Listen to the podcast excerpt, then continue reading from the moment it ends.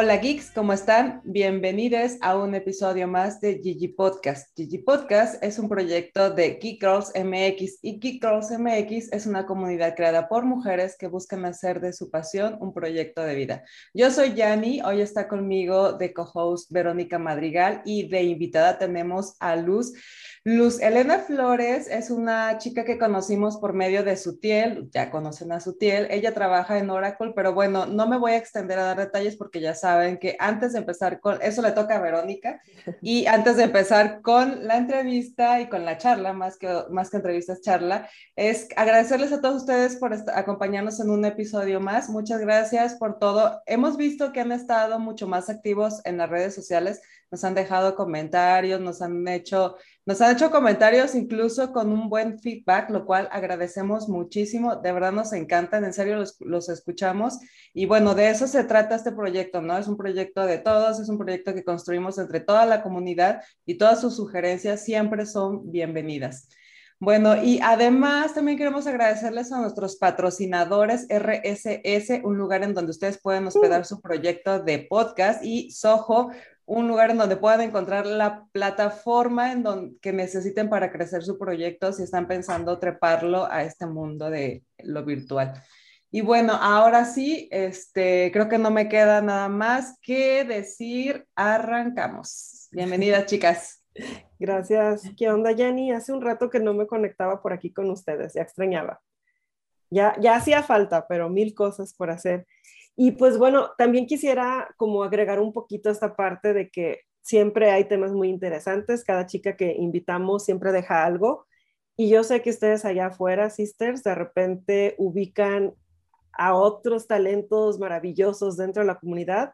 Díganles que nos contacten, que, ah, o sea, si hay algún tema que se puede profundizar, nosotras felices por seguir ese, todos esos otros caminitos que se pueden ir abriendo, ¿no? Pero bueno, hoy vamos a hablar de Luz Elena Flores. Ella es, un, es este, ingeniera en sistemas, tiene una maestría en manejo de ingeniería, tiene un par de certificaciones, pero sobre todo muchas ganas de seguir aprendiendo. En general, tiene 10 años de experiencia laboral, ha trabajado para Produban, GE Aviation, GE Power y Water y en Oracle, donde ha pasado los últimos 8 años. Que aquí, ojo chicas, ha estado desde junior hasta llegar, o sea, pasado por senior, team lead, manager y hoy está como PM. Y pues bueno, bienvenida, Luz Elena. No quiero decir más cosas para que tú no lo platiques, porque seguramente las chicas allá afuera se pueden estar preguntando cómo puedo lograr todos esos pasos, ¿no? Dentro de una empresa IT. Bienvenida. Muchas gracias. Gracias por aceptar la invitación. Y en serio que sí, qué curiosidad, porque digo, además ni siquiera te ves como que, bueno, ya tiene muchos años la, no, no, este, te ves súper joven y ya tienes todo un trayecto cañón. Pero bueno, vamos a empezar por lo general. Cuéntanos un poquito de ti. O sea, eres de aquí, de dónde vienes, por qué decidiste estudiar ingeniería. Cuéntanos un poquito de contexto sobre ti. Claro, eh, pues primero muchas gracias por la invitación, por a Sotiel que no está aquí, pero pues que hizo posible esto. Eh, yo soy del DF, allá nací, allá crecí. Eh, después me mudé a Querétaro por temas familiares y allá estudié la prepa en la universidad. Y terminando la universidad me vine para acá por contrato, me vine pues realmente contratada por Oracle. Y eh, ¿por qué estudié sistemas? Es una historia muy chistosa. Mi papá es licenciado en informática, es de la primera generación de licenciados en informática del Poli. Entonces, a mi papá le fue muy bien en su carrera, como que él, él igual se metió porque no había nada más que estudiar, pero quería estudiar. Entonces le ofrecieron, por ser primera generación, le ofrecieron entrar, se la aventó y sí le gustó, o sea, sí disfrutó como todo el ambiente. Y en mi casa somos tres hermanos, entonces a los tres nos metieron a estudiar sistemas. O sea, como fue una cosa un poco extraña, somos dos hermanos y, y yo, dos hombres y yo, porque desde chiquitos nos fueron metiendo a escuelas donde tuvieran medio esquemas de programación, donde sí vieran informática, donde sí estuviéramos como empapados de estos temas. Y al final, pues mi hermano mayor sí lo decidió por él. Así fue como, no, yo sí quiero estudiar sistemas. Yo tenía esta curiosidad de decir, es que no estoy segura que sistemas es para mí. Quizá yo quiero algo más humano, más del lado de comunicación. O sea, yo me iba a ir a otro lado. Y, y mi papá no, mi papá era como, no, vas a estudiar sistemas. Y entonces entre esta fuerza de, pues es que, pues tú me vas a pagar la universidad y qué hago yo y si no me gusta. Pero también hizo como mucho de su lado mi papá en el sentido de decir, ah, ok, ¿qué carreras te interesan? Y empezó a buscar gente y empezó a encontrarme como gente que estuviera trabajando en el medio para conseguirme mm. entrevistas y que yo lo viera y así. O sea, como que sí medio fue el vas a estudiar sistemas, pero también hubo el esfuerzo de, ok, ¿quieres otras cosas? Vamos a investigarlas mínimo para no cerrarlos. Y al final, pues yo quedé más confundida, porque yo cada entrevista que iba con profesionistas era como, ¿qué hago? O sea, ya no sé qué hacer, o sea, sí me gusta, pero no me gusta, pero tiene sus puntitos positivos y sus puntitos negativos. Entonces yo quedé más confundida que nunca y mis papás hablaron conmigo y me dijeron, bueno, te vamos a hacer un trato. Métete a estudiar ingeniería. Los cuatro primeros semestres son tronco común. Si te quieres cambiar todavía en esos cuatro semestres, te cambias. Y ya después vemos. Y dije, bueno, está bien. Y así me la aventé. Y ya para el cuarto semestre ya estaba yo enamorada de la carrera. O sea, ya era como, sí, sí era, sí era por aquí, sí me gusta, sí me gusta la versatilidad. Y así estudié sistemas. O sea, realmente fue en el no saber qué hacer, Así estudié sistemas. Oye, pero qué interesante y qué padre de parte de tus papás, este, darte como esa guía, ¿no? De, ok, ven a ver cómo está todo en práctica, ¿no?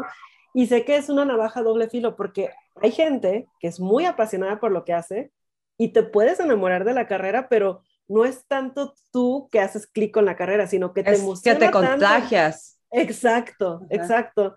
Entonces, pero está padre porque creo que también hay un aprendizaje ahí detrás, ¿no? De quiero estar en un lugar que me haga hablar como esa otra persona, ¿no? O sea, que, que, sea tanto lo que me encanta, porque finalmente es lo que vas a hacer como el resto de tu vida, ¿no? Entonces, pues qué mejor estar súper convencida. Y me acabas de alguna manera de, de hacer entender para qué fregado servía el tronco común. Tienes toda la razón. O sea, yo como que yo sí fui muy convencida en mi carrera, pero no me di cuenta, hasta ahorita me hiciste entender que este tronco común te ayuda a realmente visibilizar si estás en donde deberías estar, ¿no? Te da la posibilidad de, conocer un poco más de esa decisión que tomaste y una de dos, o te, o te confirma que de veras es lo que quieres, o te da la opción de que, bueno, pero también puede ser esto o esto que tiene un poco que ver con esa decisión inicial que, que tomaste y que a lo mejor te interesa más. Pero bueno, lo padre aquí y, y, el final feliz de esa primera temporada es que sí te, sí te terminó encantando tu carrera. Sí, maravilloso. Sí, realmente sí. Y así fue como pues empecé a trabajar en, en el Tech Campus Querétaro. Había mucho esta mentalidad de buscar oportunidades y buscar proyectos dentro de tus, de tus materias, te mm, ayudaban a encontrar proyectos de afuera que pudieras aplicar para tu carrera. Entonces era, ah, sí, voy a estudiar base de datos, pero esta materia la voy a, voy a hacer un proyecto para esta empresa. Y así fue como entré a Produban.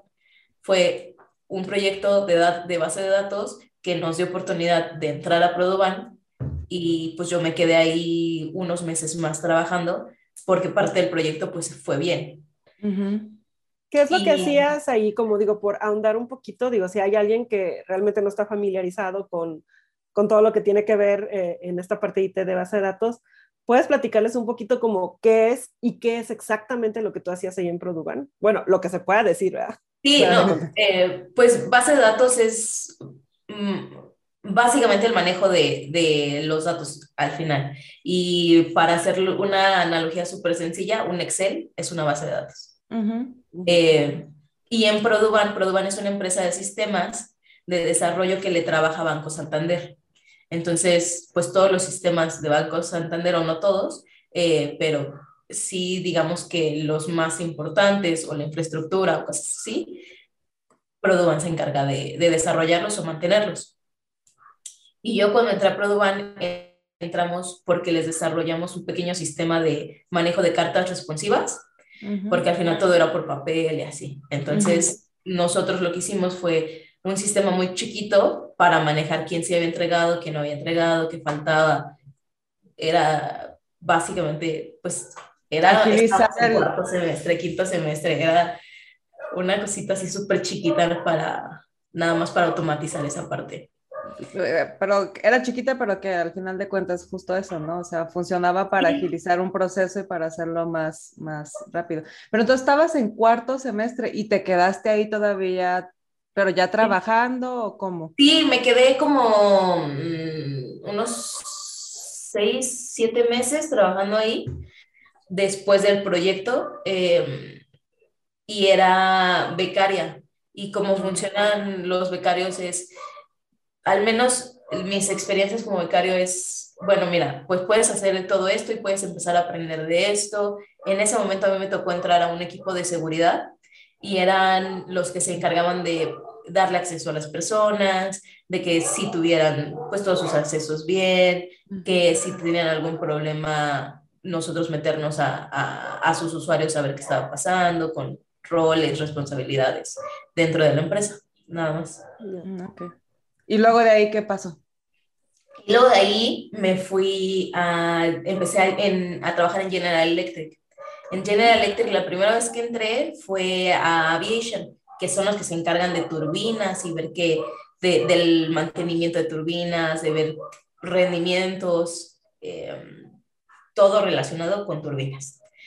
Y ahí entré porque yo me quería ir de intercambio a Estados Unidos. Mm. Y entonces pues parte de, de mí decía, pues somos tres estudiando en la universidad o la prepa.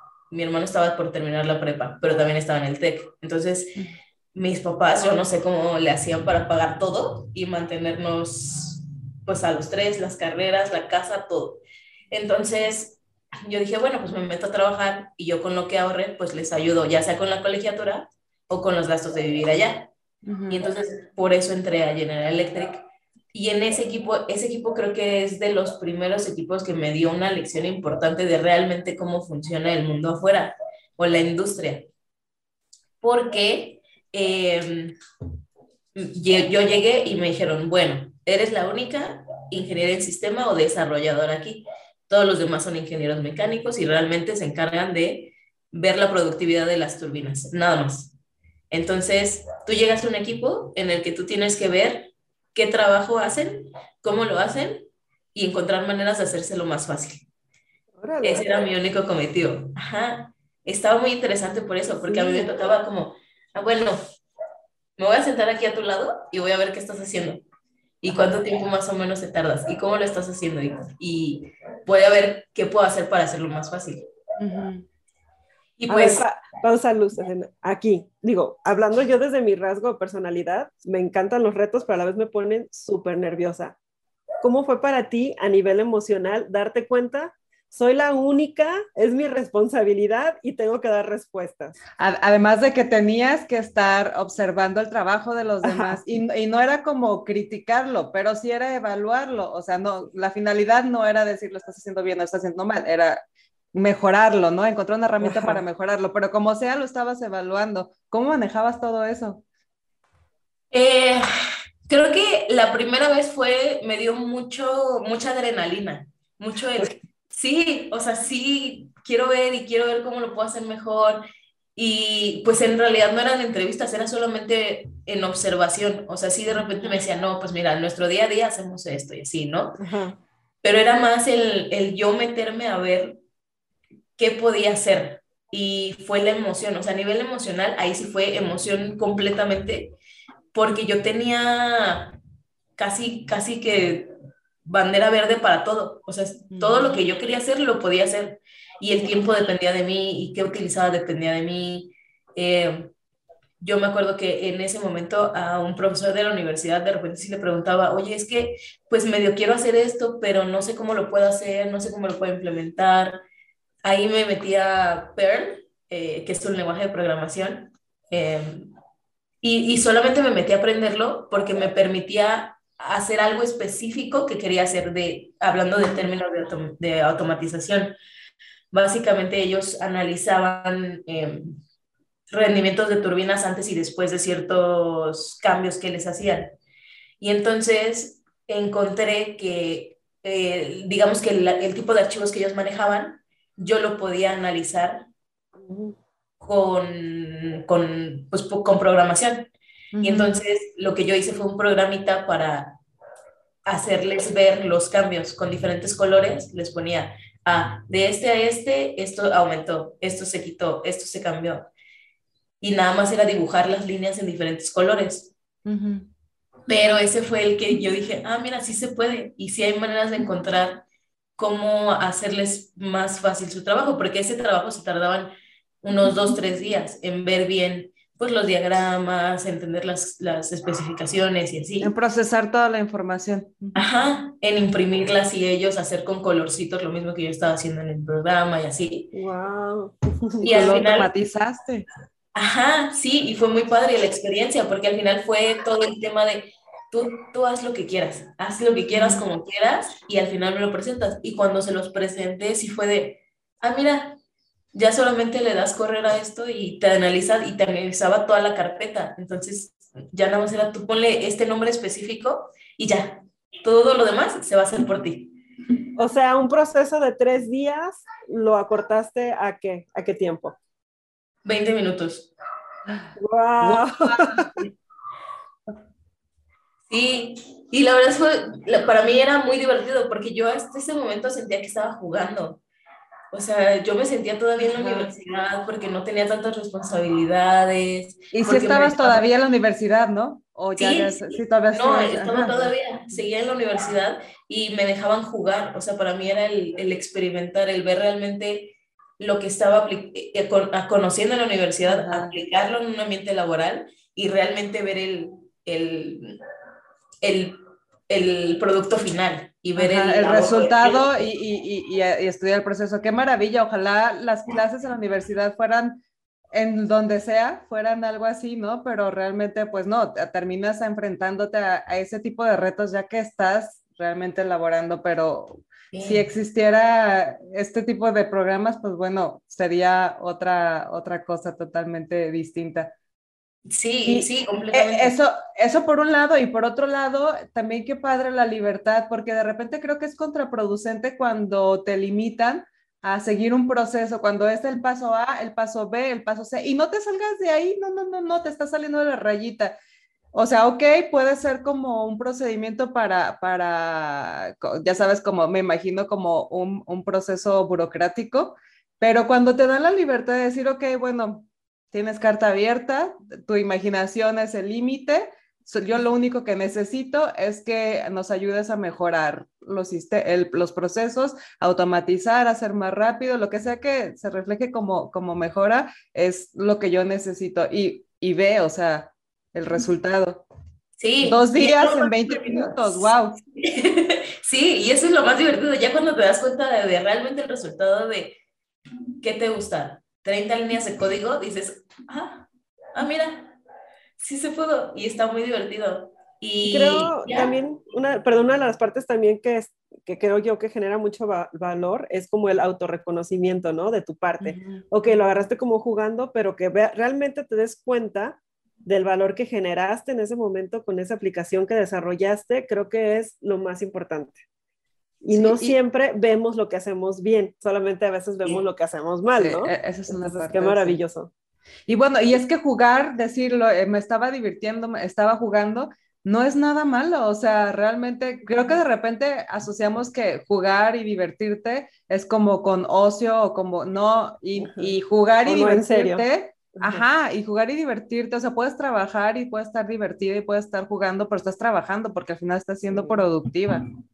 Sí, sí, y fue justo esa experiencia la que dije, ah, mira, pues todavía me gusta más este sentido de, de, de, ver cómo mejorar las cosas y de ahí empezó mi gusanito de,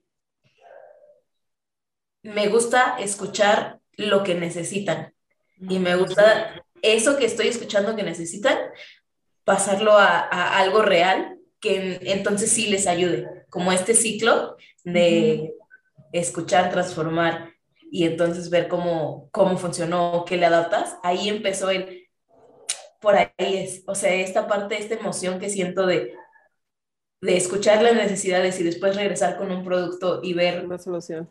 el resultado para ellos. Ya, o sea, eso fue lo que más me emocionó de esa primera experiencia. El descubrimiento, esto es lo que quiero seguir haciendo. Sí, sí, sí fue por ahí el, ah, esto sí, esto sí me gusta, esto sí me gustó, me gustó mucho. Ok, ¿y, qué pasa de ahí? ¿Qué, de ahí, fue el siguiente paso? De ahí, pues termina, eh, digamos, los primeros seis meses y ya me voy a Estados Unidos. Me fui a vivir allá un semestre a la Universidad de Madison, en Wisconsin, y ahí estuve seis meses porque todavía traía yo el chip también de quiero saber más, quiero seguir conociendo, quiero ver qué más puedo aplicar, cómo lo puedo aplicar.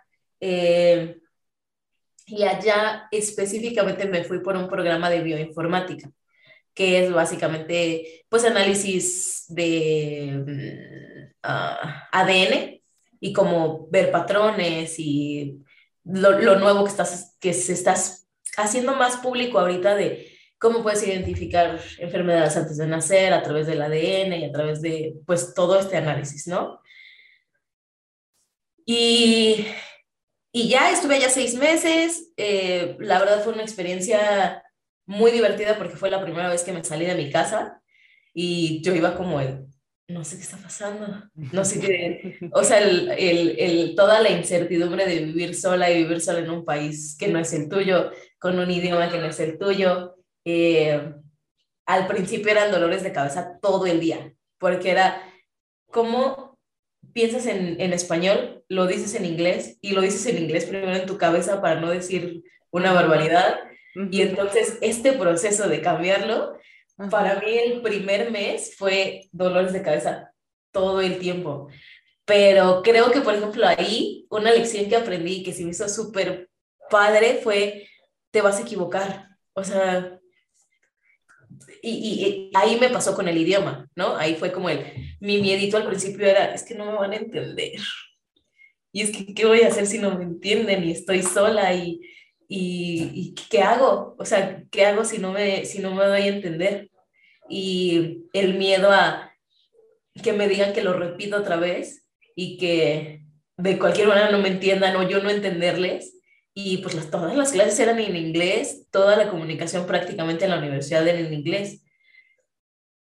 Y, y no, o sea, y ahí me di cuenta que pues todos aprendemos, todos estamos aprendiendo todo el tiempo y lo que yo no sabía como en esta parte de, de inglés, compañeros míos no lo sabían en temas de la universidad, y pues entré a un programa ya pues de estudiantes internacionales y conocí a otra chica de sistemas y a una chica de relaciones internacionales y me di cuenta que era lo mismo, o sea, una chica era de India y la otra de Taiwán. Entonces, las tres teníamos el mismo miedo de, es que, ¿y si no nos entienden? Y, y pues no, ahí fue el, el, el primer choque de, está bien, está bien no saber y está bien tener esta incertidumbre de, de, de no hacerlo bien a la primera y de no ser el mejor.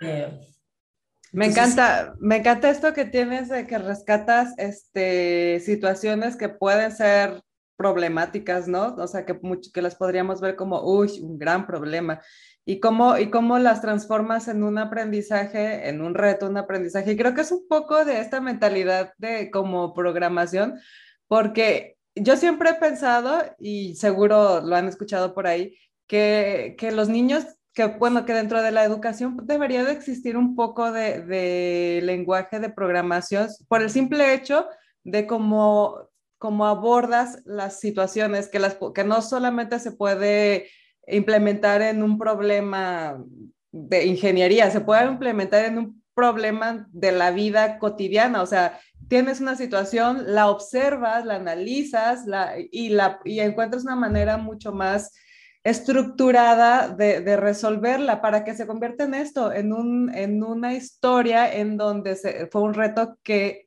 pudiste resolver a favor, en donde encontraste un aprendizaje y no fue un, un, un trauma que luego tienes que ir a sacar en la, en, la terapia después, ¿no? Sí, sí. No, y hay un tema también detrás que yo, por ejemplo, ahorita veo a nivel laboral, en donde ya todo el mundo exige inglés, ¿no? Por ejemplo, eh, para que accedas a, un, a trabajos interesantes. Y, y, veo, cada vez veo más comentarios de parte de, gente relacionadas con RH em, o mensajes dirigidos a ellos de, oigan, ¿por qué piden un inglés tan avanzado? Si a lo mejor ni siquiera se va a utilizar, si solamente se va a, se va a poner en manuales, ¿no? Y, que eso a lo mejor sí lo alcanzas a, a, a, entender, pero entonces como para qué quieren un inglés casi casi nativo, si a lo mejor tu rol no, no va a tener este, un gran impacto en cuestión de que vas a tener que utilizarlo realmente. Y a mí me dejó como con dos pensamientos, ¿no? Por un lado dije, bueno, sí es cierto que si no lo vas a usar tanto, como para qué te sacan del proceso, cuando a lo mejor todo lo que traes detrás de la universidad y, técnico que puedes llegar a saber, lo puedes realizar aún así. Pero por otro lado, también pienso que sigue siendo este miedo que tú viviste en ese momento y que lo tienes que llevar más allá, porque a lo mejor en este trabajo no te lo, va, no lo vas a requerir, pero tú vas a seguir creciendo y tú vas a querer seguir creciendo. Entonces, ¿por qué pides que bajen la varita de tu profesionalismo en vez de que tú la subas, no? Es como, exíjame menos para poder entrar. No, mejor prepárate más para que puedas entrar a esta y a cualquier otra, ¿no? Entonces, creo que siento que es todavía este medio miedito que, que ya a nivel profesional ya sales de la universidad, pero sigues jalando y, y que prefieres que todo el mundo hable mejor español. Y pues no. O sea, si quieres otro tipo de trabajos y, y sabes que es inglés, pues es que pégale duro el inglés y es más, aprende conforme vas avanzando, porque a veces te vas a dar cuenta. De entrada, hay que aplaudirnos cuando ya sabemos otro idioma, porque no es nuestro, nuestro idioma, este, pues ahora sí que nativo, y tú ya estás haciendo un esfuerzo más que bien que mal te das a comunicar, no importa, tú ya estás un punto arriba, esa es la realidad de las cosas. El que sea perfecto, no el idioma, es otra cosa, pero tú ya entiendes un código diferente de lenguaje en tu cabecita. Y eso se merece un aplauso y es nada más de seguir. Sí, sí, y, al final, em, en estos últimos años, como que yo le he puesto un nombre a, a todo eso, todos esos miedos que también ya sean por ti o por lo que te pide la, la sociedad o lo que te pide la industria, que para mí son tabús. O sea, es como un tabú al final es una idea que aceptas y que dices, o te da miedo o te hace crecer, pero ya, ya te la quedaste, ya, ya es parte de, de ti. Claro. Y, y, un tabú es, o sea, va tan sencillo de, si vas a la oficina, vas con tacones. ¿De dónde agarraste esa idea? ¿Quién sabe? Pero ya la aceptaste y ya te está condicionando, perdón, condicionando a ti a, tengo que ir en tacones. Sí.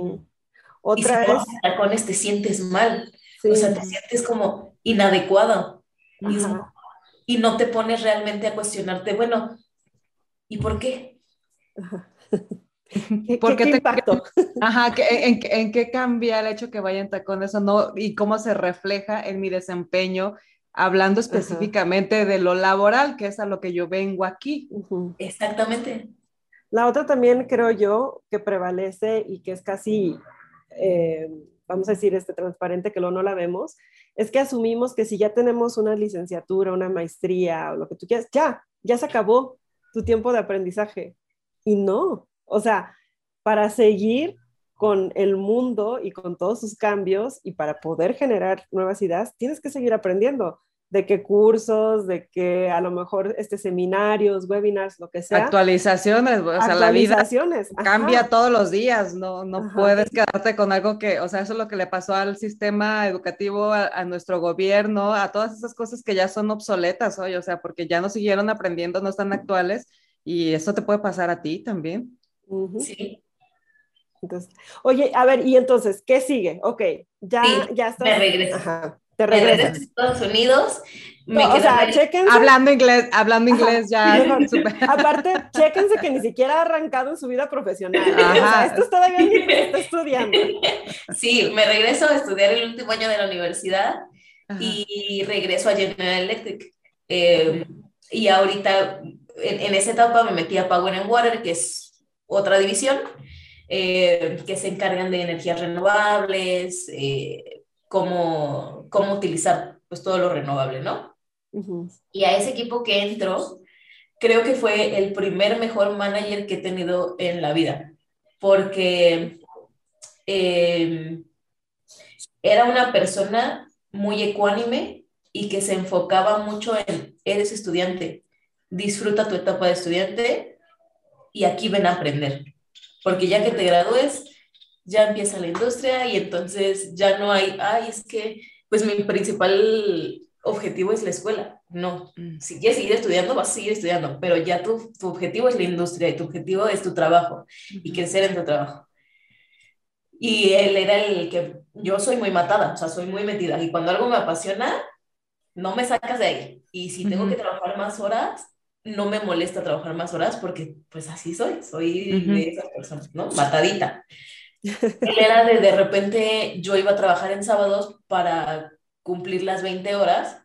Eh, y si me quedaba más rato, de repente me marcaba, ¿y dónde estás? No, pues en la oficina, aquí sigo. Bueno, te me desconectas en este momento y te me sales de la oficina. Es sábado.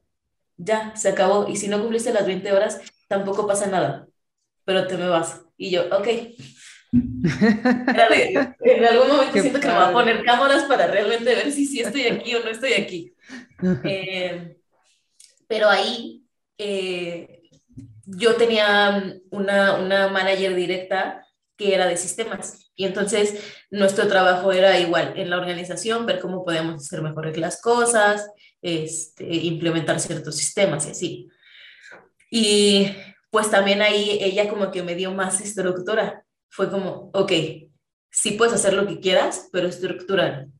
Ve qué vas a hacer, cuándo lo vas a hacer, comprométete con ciertas fechas de entrega, eh, tú organiza tus tiempos, tú organiza pues qué quieres hacer y cómo lo vas a hacer, preséntamelo a mí. Este, al final yo no te voy a decir que no, pero también te va a dar esta base de estructura a tu trabajo. Y comprométete. Y el compromiso. Y al final eh, yo dejé General Electric unos dos meses antes de graduarme porque dije, ya, ya he estudiado, ya he estudiado y trabajado a la mitad de mi carrera y ya, quiero disfrutar como estos últimos meses de, de pues, con mis amigos, con la gente que estaba ahí, porque al final, pues yo no nada más hacía eso, o sea, también estaba en el TEC, estaba de, primero en el equipo de fútbol, entonces viajábamos un montón, y torneos y toda esta cosa, y después me metí al equipo de folclore, y los ensayos eran de 10 a 12 de la noche. Entonces era levántate a las 8 de la mañana, o 7 de la mañana, dependiendo de las clases, vete a clases, vete al trabajo y regrésate a, a ensayar. Y en medio haz tus tareas. Wow. Pero a mí me gustaba esta vida, a mí me gusta, o sea, me gusta estar movida y me gusta aprender. Si puedo seguir aprendiendo, es como que tengo cinco minutos, puedo aprender esto en cinco minutos, rápido, nomás leo esto y ya me voy. Eh, y ahí, en esos últimos meses, eh, fue cuando empezaron los reclutadores a ir al campus. Microsoft, Amazon, Oracle, fueron muchas empresas. Y para todos era nuestros profesores y nuestro grupo estudiantil de, de sistemas era de, ok, ya hay varios en Microsoft y ellos te revisaban tu currículum y te hacían como, ok, aquí puedes cambiarle esto, aquí mejor métele esto, este, este formato te funciona más para las entrevistas igual era de, ah, pues mira, estudia esto, ponte a hacer estos ejercicios. Y de repente había como entre, entre nosotros, eran como, bueno, ahora yo te voy a entrevistar a ti y resuelve este problema. Y así, o sea, era una comunidad muy amable en ese sentido, muy de, yo te ayudo, tú me ayudas. no, busca esto si quieres este tipo de trabajo, si esto te gustó, pues apúntalo para acá y hay todas estas carreras y no te cierres, como esta mentalidad de, pues ya te vas, ¿no? Ya ahora sí te vas a la industria y ahora sí te vas a, aventar al ruedo y, y está como que sí te llevaban un poquito de la mano en ese sentido. Y ahí es donde entrevistó con Oracle y en, antes de mayo, antes de la graduación, ya tenía contrato firmado. Y ahí vino el choque para mis papás, porque al final mi mamá siempre ha sido la persona que nos ha dicho, vuelen, hagan y deshagan, pero fuera de la casa. Una vez que se gradúen, agarran sus cositas y se me van. Y mi papá era más aprensivo, es mucho más aprensivo. Mi papá era, no, pero pues si se pueden quedar aquí, pues quédense aquí. Que acabo el cuarto nadie más lo va a usar, entonces. Exactamente, aquí está su cuarto, aquí siempre va a estar su cuarto. Y ahí sigue nuestro cuarto, o sea, de los tres hermanos, ahí sigue el cuarto, pero sí era como esta doble, eh, este doble discurso de, sí, vete y disfruta y vuela y vete. Y, y no, mejor quédate. pero aquí, sí, pero aquí. Eh, entonces, cuando a mí me hacen la oferta, pues yo obviamente estaba voladísima, así de, sí, lo logré me voy. Y era, obviamente me voy a Guadalajara. O sea, no había de otra. Es me voy a Guadalajara. Le marco a mi mamá, no, qué padre, felicidades, ya te vas, cuando te vas, vamos a ir a buscar casa y yo te ayudo y así. Y mi papá, pero ¿por qué te vas? No, mejor aquí quédate en, en General Electric, pues puedes conseguir también algo, porque ya había por ahí una oferta. Y yo sí, pero pues es que no estudié tanto tiempo para quedarme chiquita, o sea, para, para limitarme. Si la oferta está allá, pues me voy para allá. Y si fuera Estados Unidos, me voy a ir a Estados Unidos. Porque pues la cosa es seguir aprendiendo y seguir creciendo y así. Y eso pues también en la, en la conversación fue, eso también me lo enseñaste tú. También me enseñaste que pues para eso estás estudiando. Y ya fue como, no, pues sí. O sea, la resignación completa de mi papá, porque aparte fui pues eh, soy la niña de la casa, soy, la chiquita, la... Entiendo, a tu papá perfecto, yo hubiera dicho, sí, claro, pero aquí, adentro de la casa, amigo. Mira, aquí todavía no necesito decirte, sí, y, fue el choque, y para mi papá sí fue, fue un shock en su momento, pero pues tampoco me limitó, o sea, sí fue como el, ok, después de la plática de, ¿para qué te vas? Fue el, pues está bien, vete ve, ve y, crece, porque pues al final de eso se trata. Y así es como llegué a Guadalajara, en hace... ¿Y llegaste a Oracle? Y llegué directo a Oracle, sí. Llegué directo a Oracle. Em, llegué justo un 31 de mayo de 2014. ah, mira, va a, ser, va a ser tu aniversario, además, cumpleaños de mi hermana. pues felicidades a ambas sí. por los Sí, y así llegué. Oye, Selena, y, y aquí, bueno, ya nos platicas que en Oracle has pasado como por toda esta serie, ¿no? De, de roles que existen en una empresa IT. ¿Puedes platicarnos, o sea, cuál fue, cuál fue como tu experiencia en cada uno de ellos y más que nada darle tips a las chicas que a lo mejor están ahorita, ¿no? En, en la primera, a lo mejor están como junior. O sea, ¿qué es lo que deben de hacer para ir avanzando? Sí, yo empecé a mí me contrataron como mm, analyst, que básicamente es un rol junior, pero un poco genérico, donde pues el equipo que te toca no sabes en realidad en qué equipo vas a entrar. Y yo entré a un equipo de producción, de soporte de producción. Entonces a nosotros nos tocaba básicamente ver tickets y resolverlos por qué está pasando, eran errores en el sistema o errores de usuario. De, ah, es que no sabes utilizar muy bien el sistema, amigo. Eh, pero esa, ese era lo que nos tocaba, ¿no? Y yo cuando llegué a Guadalajara, yo traía este chip de quiero todo rápido y quiero crecer y quiero, para mí mi meta era en cinco años, quiero ser manager. Esa era mi meta. ¿De dónde lo saqué? ¿Quién sabe? ¿Quién me dijo, tienes que ser Nadie pero yo en mi cabeza me metí él, quiero ser manager en cinco años. Y entonces, uno de los tips que a mí me dieron en General Electric, el, el, el manager que fue el, el, primero que yo digo, ese manager es, es mi gallo, es muy buen manager, fue, sé clara con lo que quieres. Si tú quieres, si tú estás buscando un objetivo, sé clara desde el principio para que entonces puedas tener una conversación de qué necesito para llegar allá. Entonces yo obviamente llegué una luz muy inflada saliendo de la universidad con mi manager, mi primer manager de Oracle. Y llegaste con tu camiseta de quiero, que tenía aquí, quiero ser hermana. Sí, sí, así. Y ahorita me da mucha risa porque digo, no, hombre, pues gracias. Pero también eso me ayudó. O sea, claro. Eh, fue el parte, sí me ayudó. Y también qué intensa yo, ¿cómo iba a saber también que iba a ser, que, que sí iba a querer ser manager en cinco años? No sabía nada, no sabía nada. Y, y pues mi manager me dijo, ok, pero hay muchos roles antes. Entonces, paso a pasito, ¿no? Lo primero es que aprendas. Aprende cómo funciona Oracle, aprende los, productos que está soportando.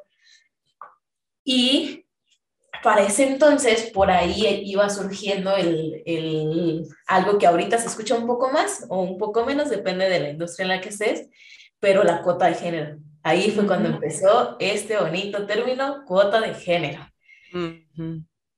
Y creo que fue uno de los tabús más grandes con el que yo me enfrenté empezando mi carrera, porque fue, achis, pues aquí no hay tanta mujer y aquí no hay tanto, pues no hay, no hay tanto equilibrio.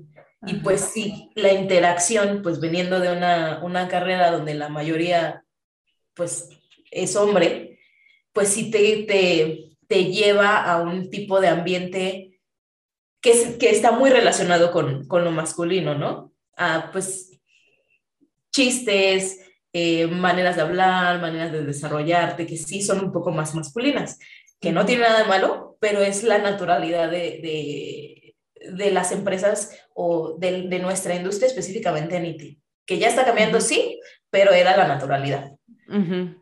Y entonces, cuando yo escucho por primera vez esto, dije, ah, o sea, ¿es por ser mujer que me están contratando? O sea, sí hubo esa, esa pequeña duda de, sí.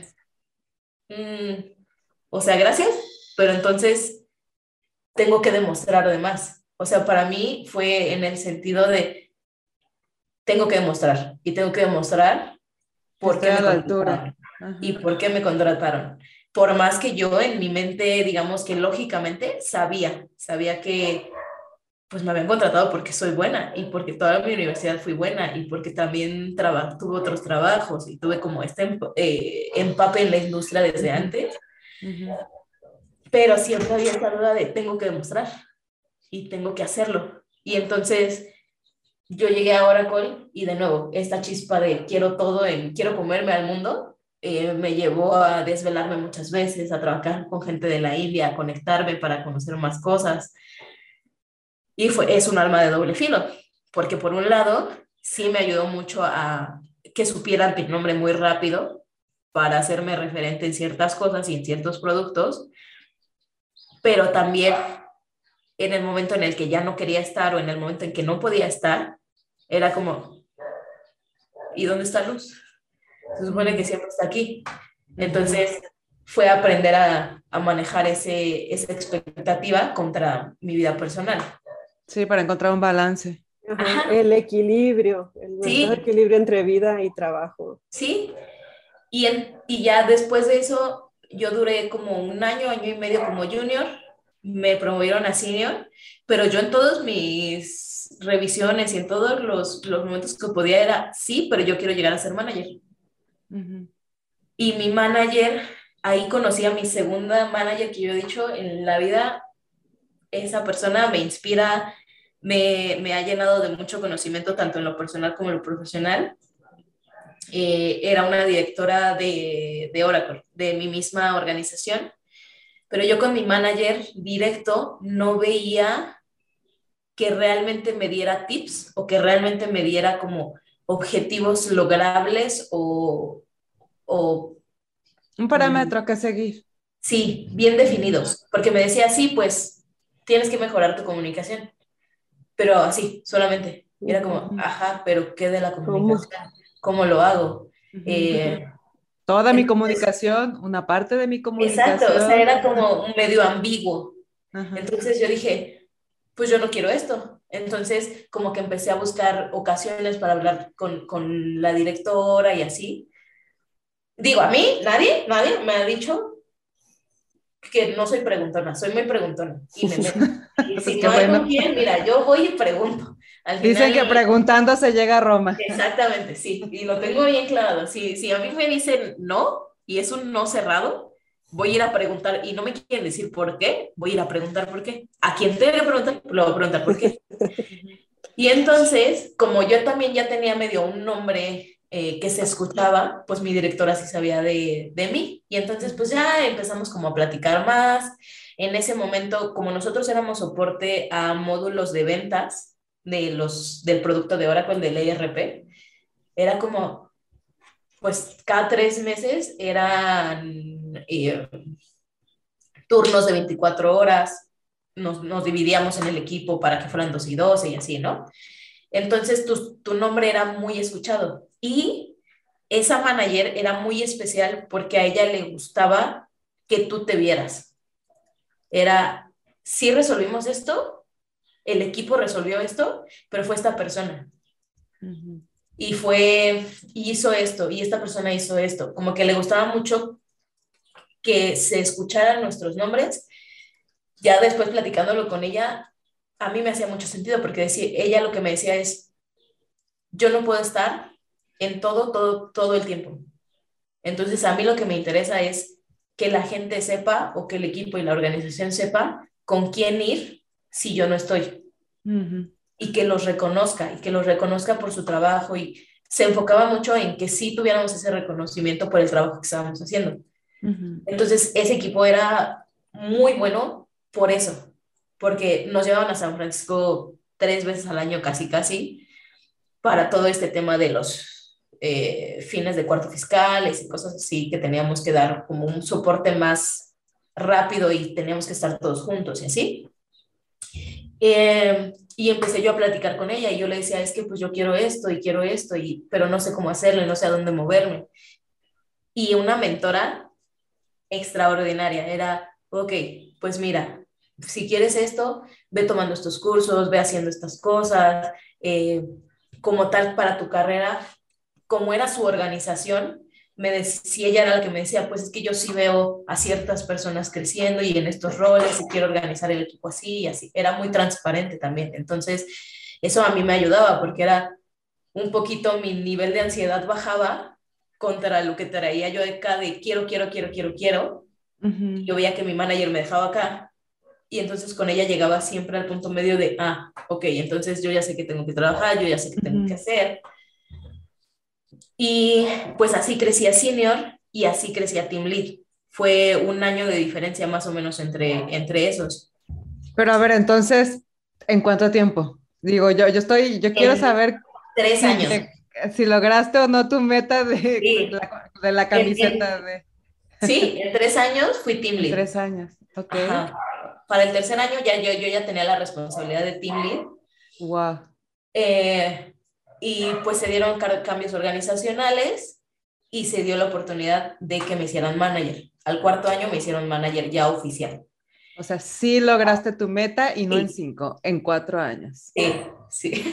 sí y a, ver, y, recapitulando esto, porque muchas veces nos ponemos, este, con, llegamos con metas muy específicas ¿qué podrías decir tú que puedes hacer? Porque bueno, yo, yo te estoy escuchando y yo pienso, bueno, una, tenías una meta muy específica, o sea, eras muy clara con lo que, con lo que querías, pero porque ya lo sabías, pero a veces no lo sabes, a veces no tienes, las, no, no tienes la, tanta claridad de saber exactamente qué es lo que quieres. Pero bueno, en tu caso sí, llegaste con una meta ya, ay, se desconectó, pero, ¿dónde viene? Llegaste con una meta muy clara, luego, este, preguntaste, obviamente sabías lo que querías, pero no sabías cómo, lo, cómo lograrlo. Entonces, bueno, ¿cómo te enteras de algo que no sabes? Pues preguntando. Lo preguntaste, para eso después este, buscaste un mentor. O sea, yo veo que, que, que en tu carrera siempre ha habido ciertos personajes que funcionan un poco así, ¿no? Como, como, como mentores o personas que te inspiran o que te ayudan, que te dan claridad en, en, ante estas preguntas que tú tienes y el reconocimiento, el reconocimiento tanto de la parte externa como de la parte propia, pues, o sea, el reconocimiento tanto de las personas con las que trabajas como el tuyo, o sea, tú también has hecho mucha labor, como lo decía Vero, de, de autorreconocimiento por tus propios logros, que yo creo que es eh, básico y es algo, es una, un hábito que, que no tenemos la mayoría de las personas, que estaría muy bueno que implementáramos. Sí, y eso yo te lo digo ya ahorita pasando ocho años, o sea, pasando diez años de eso. En ese momento no, o sea, en ese momento no era así, o sea, en ese momento era, yo voy así porque ese es el camino que me enseñaron. Y yo voy así porque pues es lo que sé y es para lo que soy buena. Y había un doble discurso incluso dentro de mí de, incluso aunque alcanzara una meta, era, no es suficiente para mí. Y era este doble discurso de, pues sí tengo todo, pero pues no estoy llegando a, donde yo quiero o no estoy llegando a, a, a donde se espera que llegue. O si tengo esto, pero todavía me falta todo esto, ¿no? Y, y por, eso, por eso le puse ese nombre, tabús, porque para mí eran muchas ideas que yo estaba tratando de, de, de, llegar, no por mí. Ya que yo llegué a ser manager, me di cuenta y me dio el golpe de realidad de, Ajá. ¿En, ¿en realidad quería esto? O sea, ¿de dónde saqué esta idea de tengo que ser manager? Y me di cuenta de muchas cosas, o sea, se, se abrió como un nuevo panorama para mí. Obviamente sí fui a terapia, todos tenemos que ir a terapia, todos. En algún, en algún momento de nuestra vida. Sí, en algún momento de nuestra vida todos tenemos que ir a terapia, pero ahí fue cuando más me di cuenta del... Yo estaba haciendo muchas cosas por demostrar mi valor a los demás, uh -huh. no a mí. Y yo no, o sea, yo no lo reconocía en ese momento, o sea, yo en ese momento era como, entre más me decían, no, es que va súper bien y lo estás haciendo muy bien y, y de repente amigos que me decían, es que eres una inspiración, yo era como, pues no, no, y no me la creía y no aceptaba mi valor y, y para mí era este discurso de tengo que dar más, porque ya había aceptado muchos tabús, había aceptado el tabú de, para empezar, una mujer en ingeniería, para seguirle, pues demostrarle a mi papá que me había salido de la casa para, para hacer algo bien, para, para, para pues ir a hacerla en grande, lo que sea que hacerla en grande signifique, ¿no? Exacto, pero ni siquiera me había detenido a, a, analizar todo eso. Fue hasta que llego a ser manager que ahí me pegó la realidad y me pegó la realidad en lo personal y en lo profesional. Entonces yo era ataques de ansiedad, ataques de pánico, eh, podía estar en la oficina y me ponía a llorar, o sea, del ataque de pánico, o sea, sí llegué a ese punto de, sí es que no me está gustando esto, es que no lo estoy disfrutando, es que no siento que esté haciendo un buen papel. El costo está siendo muy alto. Ajá, ajá. Y ahí fue hasta donde me senté y dije, a ver, ¿qué quieres? ¿Y para dónde quieres? ¿Y qué es lo que en realidad Luz Elena quiere? ¿Y qué es lo que te gusta hacer? ¿Y qué es lo que te motiva? ¿Y qué es lo que te mueve?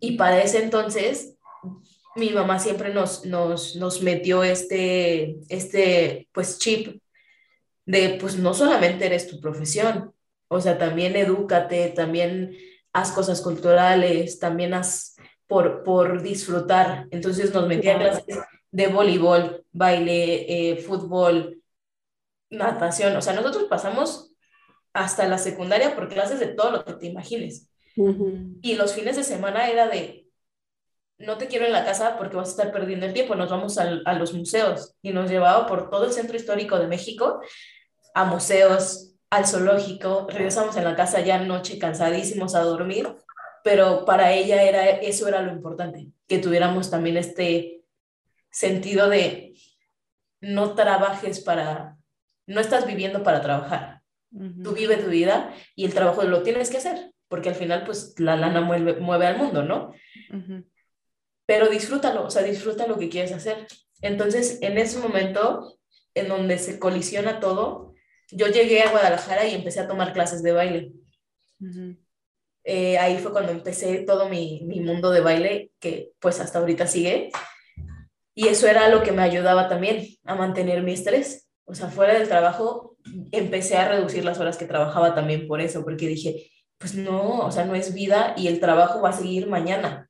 Mientras yo cumpla mi trabajo hoy y tenga mis objetivos claros y entregue mi chamba y así, uh -huh no tengo que demostrarle, no tengo que demostrarle a nadie nada más, o sea. Exacto. sí, o sea, ahí fue ese momento de, ok, ya me di cuenta, ahora sí que quiero. Y en ese momento, pues yo ya venía también dando clases de baile, estaba yo en el equipo de fútbol, o sea, como que siempre he sido como muy, muy, muy, muy movida, ¿no? En lo personal. Entonces, fue ahí cuando me empecé a cuestionar este tema de los tabús, porque dije, ¿qué estoy aceptando yo? Que no son mis ideas, pero que están dictando mi profesión. Y ahí fue, ok. No, tu profesión, tu vida. O sea. Sí, sí, o sea, en general la vida, pero en ese momento, en ese momento específico de la vida fue mi profesión, que, ah, ¿por qué quería ser manager? Y como que me empecé a hacer todas estas preguntas que me llevaron al, no sé, no sé por qué quería ser manager, no sé en dónde se me metió la idea, no sé por qué dije, ah, sí, mi, mi, mi último objetivo es ser manager, no sé. Y tan, tan afectada estaba como esta situación de, de del tema personal y profesional que dije, si sigo aquí, me voy a tronar. Y yo solita. Entonces dije, ok, dentro de, de, de ser manager o dentro de, del momento profesional en el que me encuentro hoy, ya con la maestría, ya con los estudios y todo, ¿qué me gusta? Y entonces ahí fue cuando el flashback de G, de, de saber como ese primer acercamiento a tomar los requerimientos, a ver. Escuchar, analizar problemas. Sentido.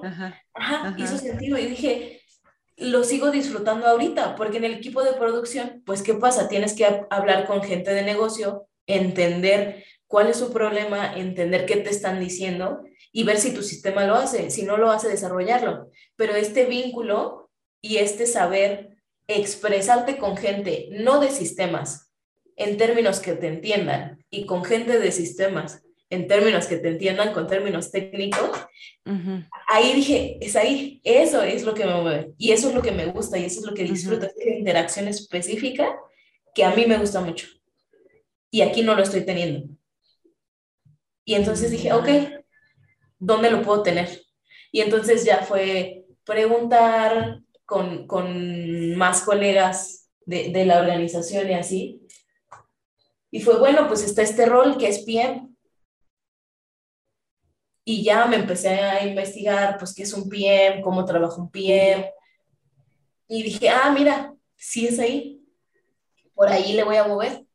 Y ahí fue cuando me cambié de equipo. A los seis, cinco años de haber estado en este tipo de producción, que producción a mí me fascina, o sea, ya ahorita si lo veo de retrospectiva, me gusta mucho hacer producción, pero pues me cambio al, al, al tema de, de, PM, que básicamente un PM maneja proyectos, no maneja gente. Es lo único que cambia. Maneja proyectos, no maneja gente y es este vínculo entre todo el mundo. Entonces, le habla a todo el mundo, tiene que entender la manera de comunicarse de todo el mundo y es el vínculo. Exacto.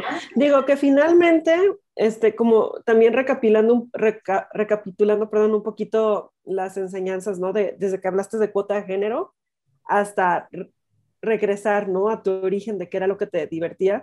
Está muy padre, por ejemplo, este camino de que, uno, no te comiste esta parte de cuota de género porque cuántas chicas pueden llegar a decir, incluso hasta por orgullo, ah, no, pues ahora no le entro, ¿no? No importa, tú entra y tú descubre si es por cuota o no cuota, este, la única que le va a dar el valor a la oportunidad eres tú y la única que lo va a aprovechar eres tú, independientemente de lo que la gente diga. Entraste por esto, entraste, por, tu, por realmente tu conocimiento, no importa, tú dale y empieza a explorar. Ahora, toda esta parte que llevaste, ¿no? De, este crecimiento hasta, hasta darte cuenta que no era lo que, no, o sea, no era realmente lo que esperabas, pero el darte la oportunidad de vivirlo, creo que eso es súper valioso y más aún decir, a pesar de que ya le invertí tantos años a estar aquí, pero no me gusta, me voy a dar nuevamente la oportunidad de regresar y cambiarme a otro lado. Eso creo que es maravilloso y creo que ahí es donde llegamos a veces algunas personas a estar estancadas mucho tiempo en todo, en, la vida, en los matrimonios, en una relación, en, en una, ciudad, en una conducta, porque dices, ya le metí tanto hasta este conocido, ¿no? Más vale viejo por conocer. Conocido que, bueno por conocer. Ajá. o sea, como desde ahí se promueve toda este, esta idea, ¿no? De, de, de tal vez este como miedo o, o, o esta falta de, de, abrazar el cambio, ¿no? De decir, sí. se vale otra vez. Uh -huh. Y te va a llevar sin duda a un lugar mejor. Ahora, todo lo que aprendiste durante ese camino te está sirviendo de todas maneras en PM, sí. porque según yo es nada más project manager, right? O sea, sí. es eso, ¿no? Así, tal cual. Entonces, aunque estés más enfocada sobre la solución de desarrollo de un producto, un sistema, finalmente sigues involucrada con gente a lo mejor no como el team leader o el o team management que antes, que, que, te enfocas más en el crecimiento personal de cada persona, pero acá sigues, o sea, a lo que voy es, todo lo que aprendes en este camino son como esas piezas de, del rompecabezas claro. que te van a ayudar a hacer aún mejor tu chamba en lo nuevo que estás. Sí, sí, y, y, y dos, dos cosas ahí importantes. La primera es, hablando de, de, de este concepto de tabú, eh, al final somos lo que aceptamos o nos conducimos de acuerdo a lo que aceptamos. Uh -huh. Y para mí el darme cuenta de eso, creo que es la primera enseñanza y creo que es lo más importante y el consejo más valioso que yo puedo ofrecer es identifica esas ideas, identifica qué estás aceptando con, y qué no es tuyo y qué sí es tuyo. Y qué estás aceptando para ti en lo personal y qué estás aceptando de, de la sociedad. Eh, uh -huh. Claro. Identifícalos y ve si te funciona o no te funciona. Y si no te funciona, di, pues lo siento, pero voy a ser inadecuada. Lo siento, pero voy a ser loca. Lo siento, pero pues me vale. Con permiso. Uh -huh. Con la pena. Ajá, sí. Y, y eso te abre una te abre más posibilidades también a, al ridículo, que para mí yo amo hacer el ridículo y los que me conocen saben que yo puedo estar bailando en un centro comercial y me vale, o sea, si ponen una canción que me gusta, me voy a poner a bailar. ¿Por qué? Porque lo siento y me gusta y, sí. y lo disfruto. Y, y, en el trabajo es lo mismo, el, el tema de hacer el ridículo es, muchas veces vemos como hacer el ridículo pedir cosas o nos, nos incomoda pedir cosas o simplemente preguntar, o sea, preguntar Ajá, algo. Sí, y simplemente es, oye, pues tengo esta duda, ayúdame a resolverla. Y te puedes tardar 30 horas menos si tú lo, si, si, si preguntas, así lo investigas solo. Pero es perder ese miedo a hacer el ridículo, a hacer las preguntas, sí. a hablar en inglés, a, a equivocarte, a, a cambiar. Incluso porque me pasó cuando estaba en todo este tema de cambiar de, de rol, sí, sí hubo esta incertidumbre y sí hubo este, es que le he invertido tanto y es que, pues, ya para qué me cambio, mejor Y lo, yo le lo, dije a mi papá y... Ajá, sí, sí, pasó todo eso por sí, mi claro. cabeza, o sea, todo eso fue de, ay, es que lo estoy arriesgando y el miedo al cambio y así, pero ahí fue cuando regresé al, ¿por qué tengo miedo? O sea, ¿por quién tengo miedo? O sea, ahorita, en realidad, pues tengo buena salud, estoy joven, puedo hacer, puedo moverme, tengo esta flexibilidad que nos da la carrera de sistemas de hay tantos roles, hay tantas cosas por hacer, tantas cosas claro. por probar, que las cosas están ahí. Entonces, ¿por qué no quiero? Y ahí fue como, es esto, yo estoy aceptando este tabú de, pues entras a una empresa y te casas con esa empresa, uh -huh. o entras a un rol y te casas con ese rol, y, y, está mal que, que, de pronto digas no me gusta. Y hasta que la muerte lo separe. Sí, otra sí, vez. O sea, otra ese, vez. ese, para mí fue el, pues, ¿por qué? O sea, si puedo ir buscar más, si puedo ver más, y es, hay un miedo tremendo de, ¿y si me equivoco? Pues me regreso y no pasa nada. O sea, no, no, no, no, no pasa nada en, en, equivocarse, ¿no? Y ese es como el, el aprendizaje y todavía trayéndolo más a este tabú de cuota de género, eh, yo tuve la oportunidad de dar una plática para chicas de universidad, eh, para Campus Querétaro y para chicas en general como parte de Oracle. Eh, y en esas ocasiones siempre salió este tabú de género.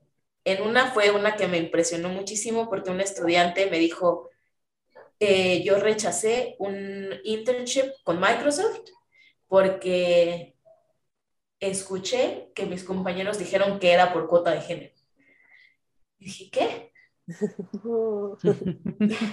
o sea, al final, sí, o sea, al final, uno, cuando alguien te comparte eso es muy fuerte porque tienes que un poco medir tu reacción, ¿no? Porque al final están buscando un consejo y al final están buscando como esta palabra de aliento, pero ese momento sí fue como, ¿cómo? Wait, what? y aparte yo soy súper transparente, mi cara siempre dice lo que estoy pensando, entonces fue como, gobiernate por favor, Luz y ya platicándolo fue, no, pues sí, es que me dio como este tema, pues de pena y de, pues no, no por ser mujer. Y yo, y ya me puse como a analizarlo realmente, qué significa, y dije, a ver, cuota de género, para mí me parece un concepto muy bueno a nivel industria. ¿Por qué? Porque la industria identificó que hay un factor de imbalance, ¿no? Y aplica para mujeres y hombres, porque en empresas y en sectores que son mayormente mujeres, están entrando más hombres. Y yo no veo que a los hombres digan, ay, es que fui cuota de género. No, nosotros somos más aprensivas. o sea, nosotras como mujeres tendemos a ser más aprensivas con ese tipo de cosas. Y analizamos de más. Eso es una realidad. Completamente, sí. Ajá. Y entonces dije, ok, eso es por un lado, ¿no? Por el lado de la industria, y al final a la industria le conviene porque hay certificaciones acerca de, del balance de, de hombres sí. Hay organización, claro. O sea, a nivel de organización, a las empresas les conviene. Sí. Y después dije, ¿y nosotros entonces por qué nos causa tanto ruido? O sea, ¿por qué, por qué nos, nos hacemos a la idea de uno es solo contra las mujeres, que para mí eso se me hace lo más, la idea más tóxica e errática que podemos aceptar como mujeres, que es solamente nuestro, porque pasa, pasa en toda la industria, pasa en cualquier industria. Y dos, nos hace esforzarnos de más, porque entonces, y yo lo viví, es el, pues ya me contrataron, entonces tengo que justificar el que me hayan contratado. Pero, si nos, a ver, Luz Elena, pero si nos hacen o nosotras nos ponemos en la mente que debemos hacer eso. Es parte de los dos, creo. Sí, yo también creo. Yo también creo que hay un poco de los dos. Ajá. a ver, tú cuéntanos, tú cuéntanos tu, parte. yo creo que es parte de los dos. Uno, porque de nuestro lado es como naturalmente o dentro de la organización social que, y la, digamos que la estructura social y el, el, género que se le asigna a la mujer es cuida a los niños, cuida la casa, hace comer y aparte va a trabajar, entonces espero que, que sí trabaje y espero que sí rindan. Y entonces esperas un poco más de, de, de, de ellas al nivel industria porque sabes todo el contexto, sabes todo lo demás que tienen. Y nosotras es no inventes, es que sí me dio en el trabajo. O sea, es, nosotras somos más aprensivas al, incluso, incluso, y esto por ahí lo escuché y lo leí en algún artículo, eh, que un, un hombre va a aplicar a un trabajo así no cumpla más que uno de los requisitos. Y nosotras vamos a aplicar solamente si nosotras consideramos que llenamos un checklist que tenemos todos los requisitos.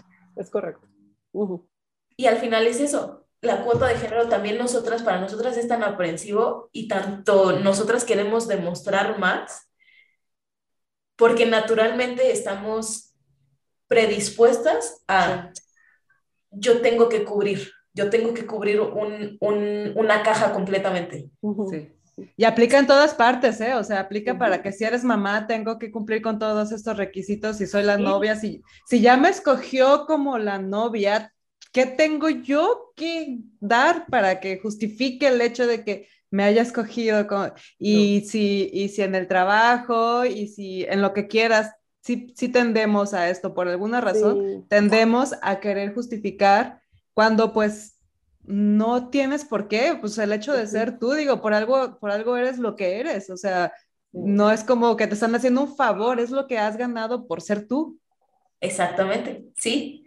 Y es lo que nos cuesta más trabajo. Y ahí es donde nosotras nos toca la chamba doble de, de este ejercicio que, que yo sí he hecho y que, que sí me gusta y que es el principal consejo, de nuevo, es identifica esos tabús, identifica esas ideas que te estás haciendo y que te están limitando o te están empujando a hacer cosas que quizá no quieras o quizá no te gusten. Y entonces sí, identifica, ya que los identificaste, di, ah, ok, este es mío 100%, no sé de dónde viene, me sirve o no me sirve. Este es de la sociedad. Yo creo que, yo creo que estamos en una siguiente labor, una siguiente etapa. O sea, qué padre que se dieron cuenta que hacía falta más mujeres en diversas industrias o hombres en otras. Y bueno, ya se hizo toda la chamba detrás de eso para que existiera un concepto como cuota de género. Está bien no hay que, no hay que ponerle más prejuicio a, esa solución, ¿no? Porque finalmente viene para trabajar a favor de ambos géneros.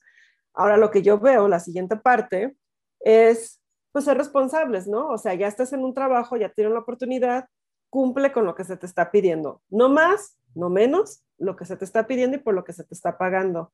Para mí el trabajo que viene ahora es ya no promover el trabajo dentro de la tecnología como necesitamos más mujeres, o sea, no hacer esta énfasis especial, sino como cualquier otro trabajo, o sea, está padre, si a ti te gusta hacer este tipo de retos, lo puedes resolver con código, lo puedes resolver con no sé qué otra cosa, este, ven a laborar, o sea, la onda de laborar remoto, presencial, es de esta manera, y hay este equilibrio acá, hay este otro equilibrio acá. Si me entiendes, ya enfocarse más a promover este tipo de, de, de oportunidades como al día a día, como cuál es el beneficio, ¿no? Porque también si soy mujer y trabajo remoto, he escuchado cualquier cantidad de veces de que, ¿sabes qué? Luego es más trabajo porque luego estás en casa, estás tratando de hacerlo de casa, estás tratando de hacerlo del el trabajo y luego estás tratando de cuidar a tus hijos. Y yo así, a ver, alto. O sea, quien, volvemos a lo mismo, quien pone el balance en su casa y busca su bienestar es uno misma. Y volvemos a lo mismo. Ahora queremos demostrar que sí podemos con la casa, sí podemos con los hijos, sí podemos con la chamba. O sea, no tenemos que demostrarle a nadie nada. Yo lo único que quiero es levantarme temprano cuando escucho las aves, aventarme mi café, mi meditación, mi yoga. Veo quién me puede ayudar con el aseo. Tú necesitas el dinero, yo necesito el tiempo. O sea, se arma la chamba, me ayudan con la casa los niños, conversamos este, durante el desayuno, voy los llevo a la escuela, aprovecho toda mi parte del trabajo, regresan los niños, volvemos a comer juntos, puede o no haber un evento escolar en donde es importante tu participación como mamá, hablas con el trabajo, oye, voy a tomarme unas horas de PTO porque esto es importante, voy, participo, regreso a mi trabajo, sigo trabajando y doy al final mi resumen de todas mis actividades. Yo sé cuáles son mis objetivos para entregar al final del día, ¿no? Me desconecto en tiempo porque luego necesito tiempo para mí. O ya quiero ver una película con mis hijos, o yo la quiero ver sola, me quiero dormir temprano, quiero leer un libro. Así es como debe ser nuestro día a día, no tener que cubrir tres cosas, tres personas distintas en tres vidas, o por lo menos yo así lo veo. Para mí ese es mi equilibrio. Todo quieres, Verónica, todo quieres. Claro, y todo me merezco. Espérate que todo me merezco. Y todos sí, claro, claro. Todos, hombres y mujeres. Este, esto que yo acabo de decir, aplica a mí como mujer y mamá, pero puede haber un papá que es igual de involucrado en su casa y que está en la misma situación. Entonces, ¿a qué es a lo que voy? No estamos, ya, yo pienso que el problema ya no es luchar por empresas que haga caso a mujeres o haga caso a hombres. Empresas que sean humanas, empresas que entiendan que hay cierto horario en donde sí hay una verdadera concentración en el trabajo, pero que hay una parte muy importante que es tu familia, que es tu vida este, profesional y que es tu vida de, de hago decompress, ¿no? O sea, saco todo el conocimiento, que, que todo lo que adquirí durante el día, porque es, es ahora sí que buscar la salud mental, ¿no? Y el equilibrio en tu vida.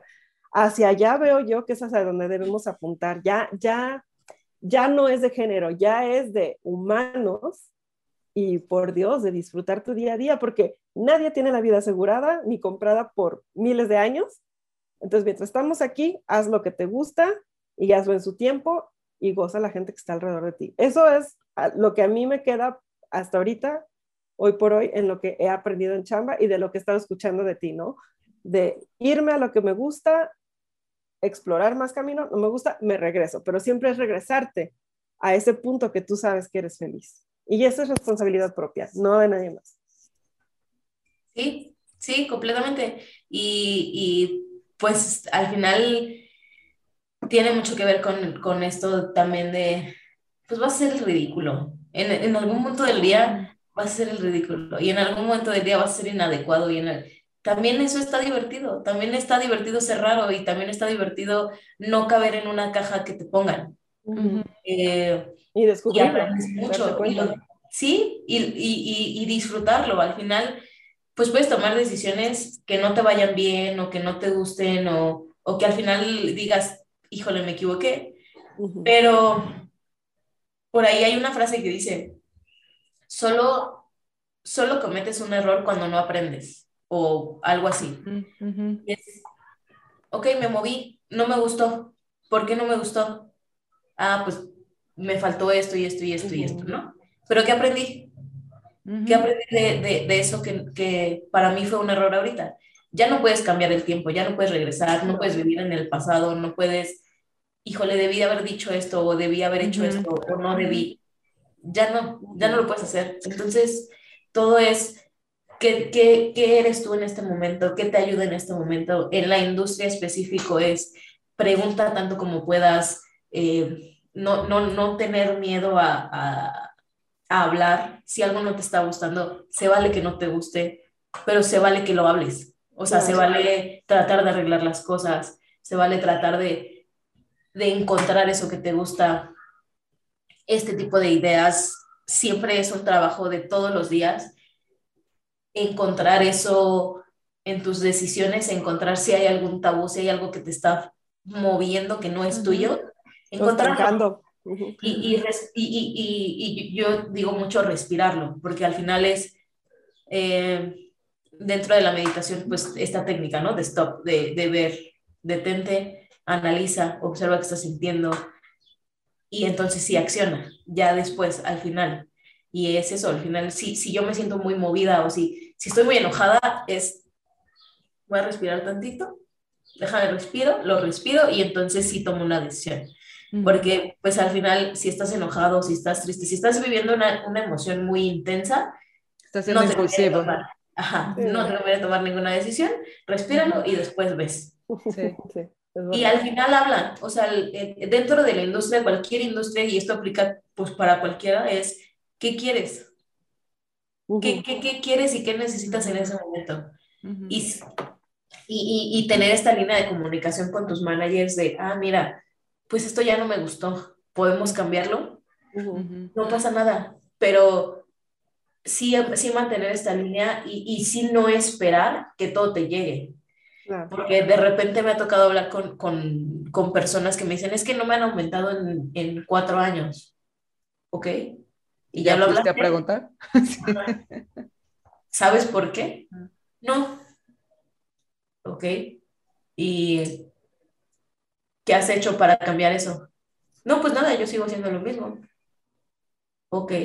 Y si aquí no te lo están dando, ya buscaste afuera. No, pues para qué aquí estoy bien. Y es como, mm, ok. Quizá, quizá te, te toque a ti entonces preguntarte si realmente quieres un aumento o, o, si estás bien con lo que tienes, pues ¿para qué quieres el aumento?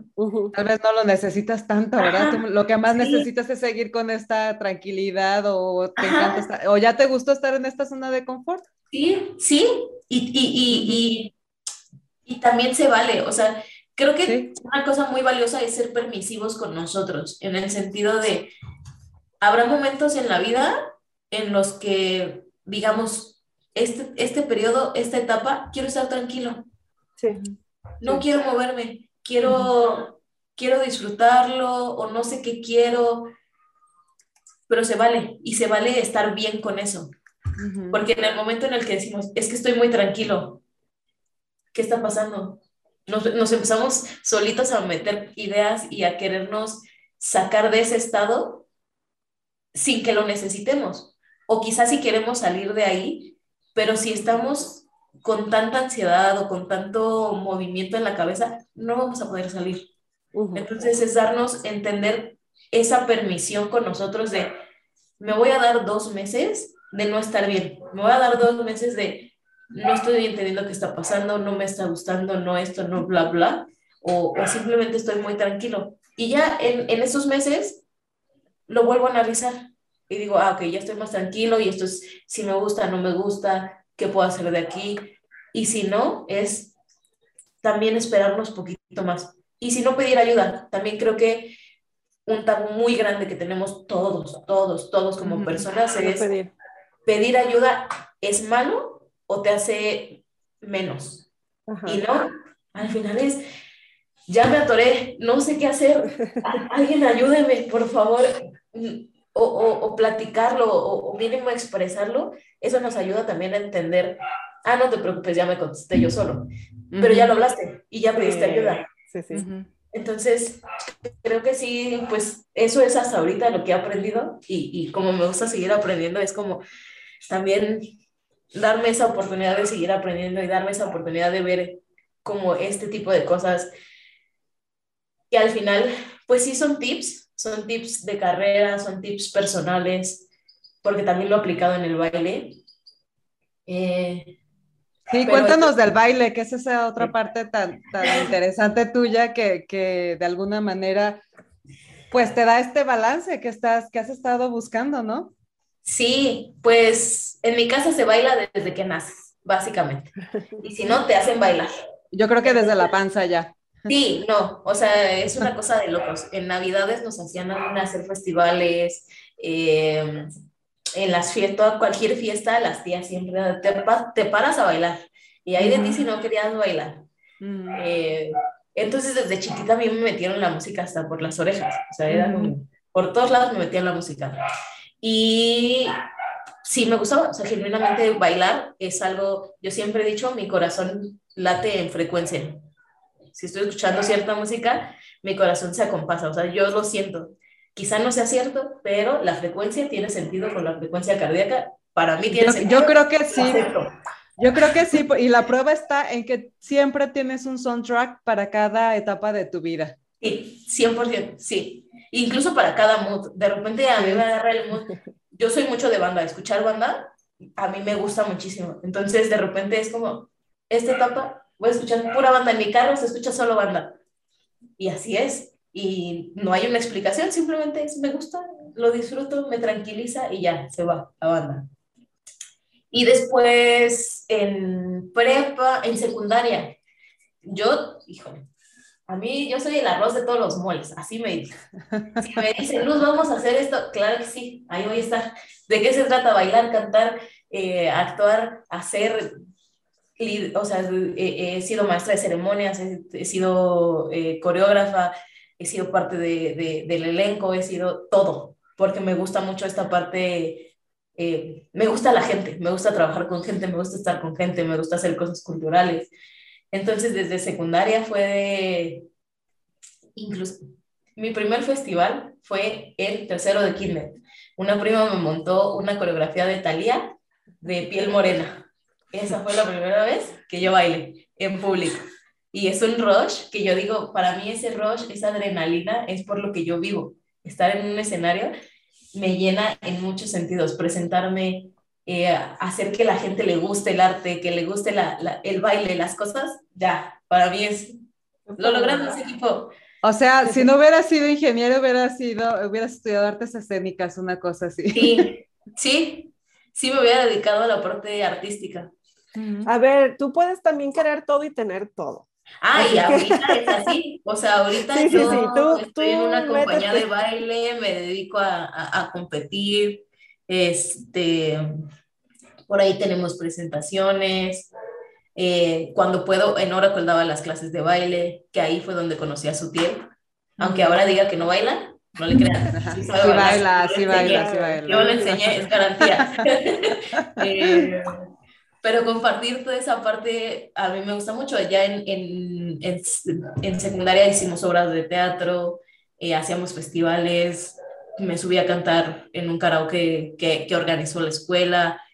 en prepa lo mismo, o sea, siempre buscaba como o clases de teatro, clases de canto, clases de, de, de mm, expresión corporal y todas estas cosas.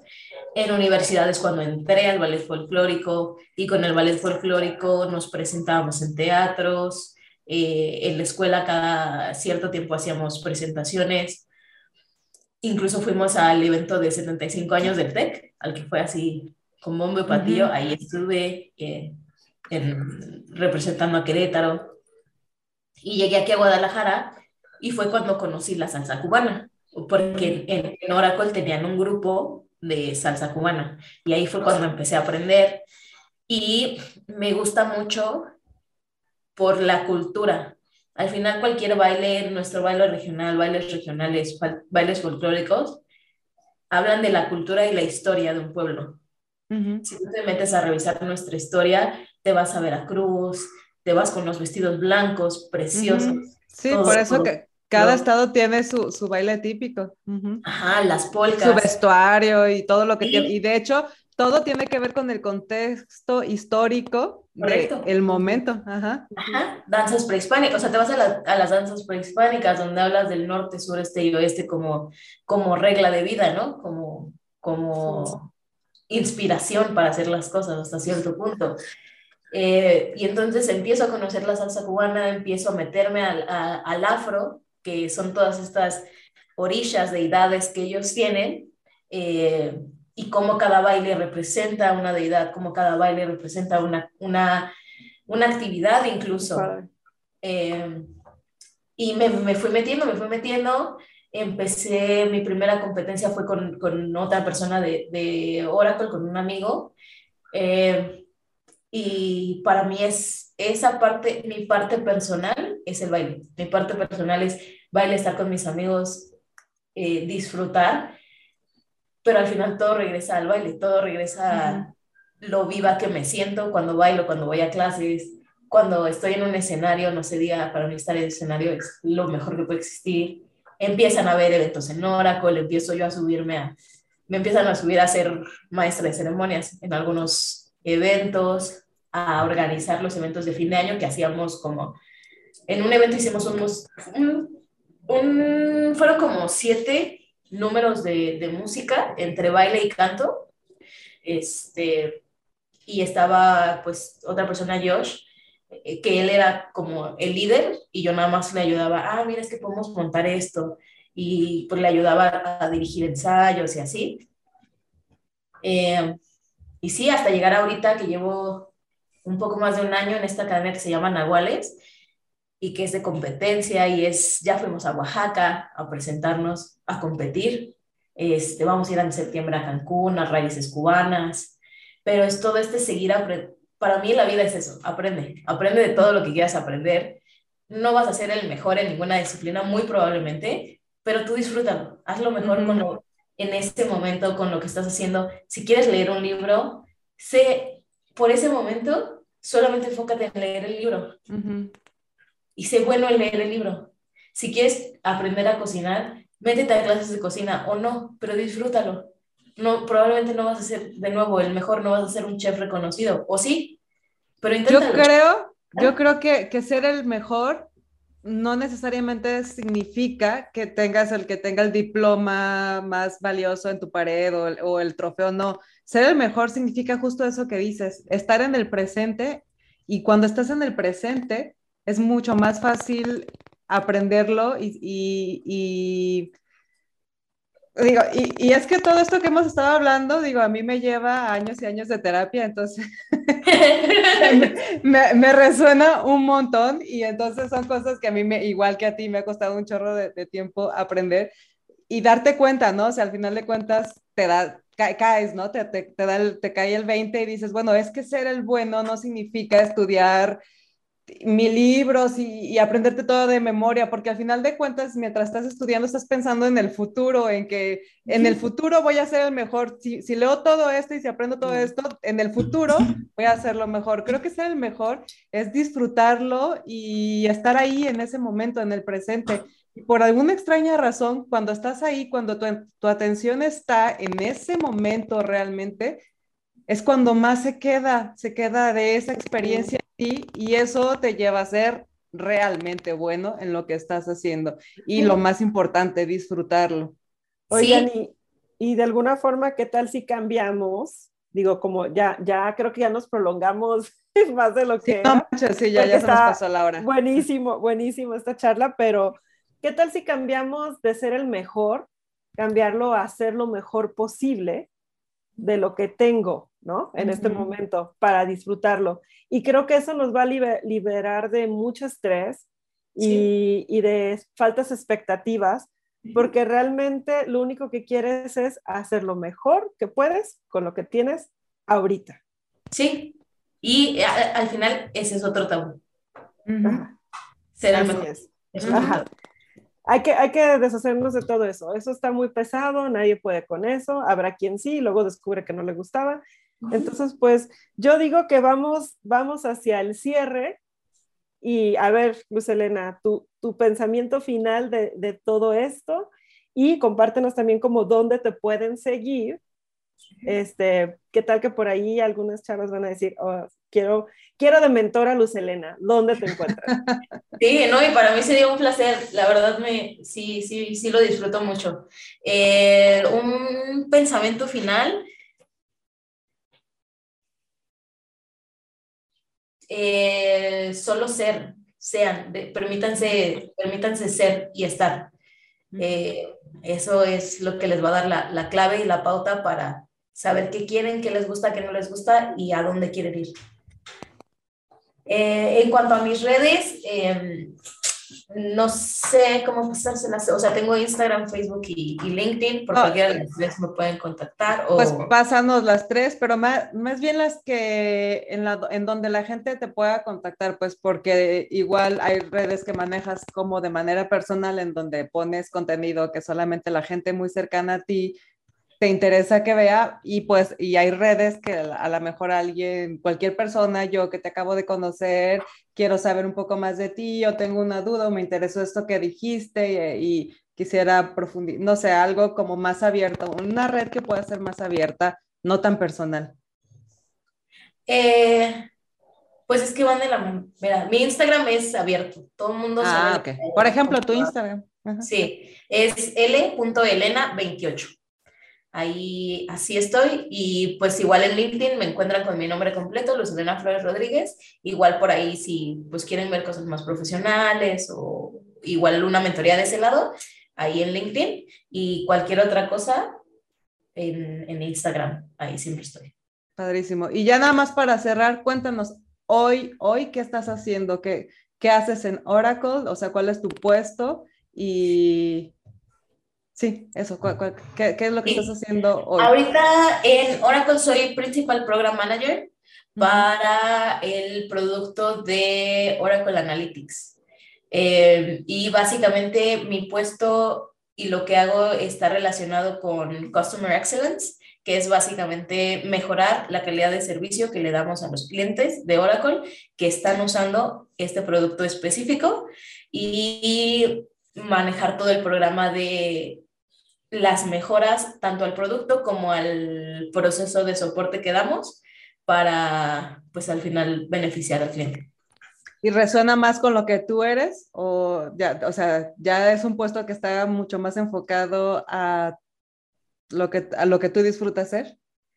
Sí, sí. O sea, ahorita sí es, pues al final es entender la necesidad o la frustración del cliente para resolverla y entonces comunicar eso de manera adecuada al equipo y hacer este vínculo 100% es está más atinado a mí a quién soy yo y es un reflejo de quién soy yo. Perfecto, me encanta, me encanta ese final de temporada. estuvo súper padrísima esta charla, de veras que la disfruté muchísimo. Lástima que ya se nos pasó volando el tiempo. Yo sé que todas tenemos mil cosas que hacer después de esto, entonces, pues nada, no me queda más de que agradecerte muchísimo tu tiempo, Luz Elena, de veras que, que, que, a gusto. Igual luego nos juntamos para seguir platicando porque me identifico contigo en muchas cosas, en particular en lo del baile. Yo no soy de banda, yo sí, yo no escucho banda, pero me encanta bailar porque también en mi familia, desde que estábamos en el vientre, yo creo bailamos, y, mi, y mis tías y la familia pues ya no camina, pero no importa, así se para a bailar aunque no Entonces, bueno, hay muchas cosas de las que podríamos platicar, pero ya será en otra ocasión.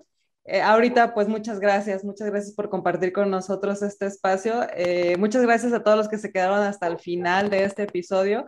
Recuerden que tanto a Elena como a nosotros nos, nos puede, Luz, Elena, ¿sí te dicen Elena nada más o, o va pegado?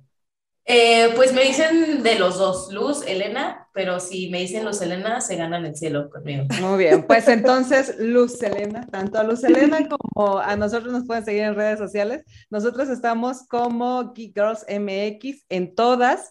Y Vero, muchas gracias por venir otra vez a platicar con, con nosotros. Siempre vamos a lugares muy profundos contigo.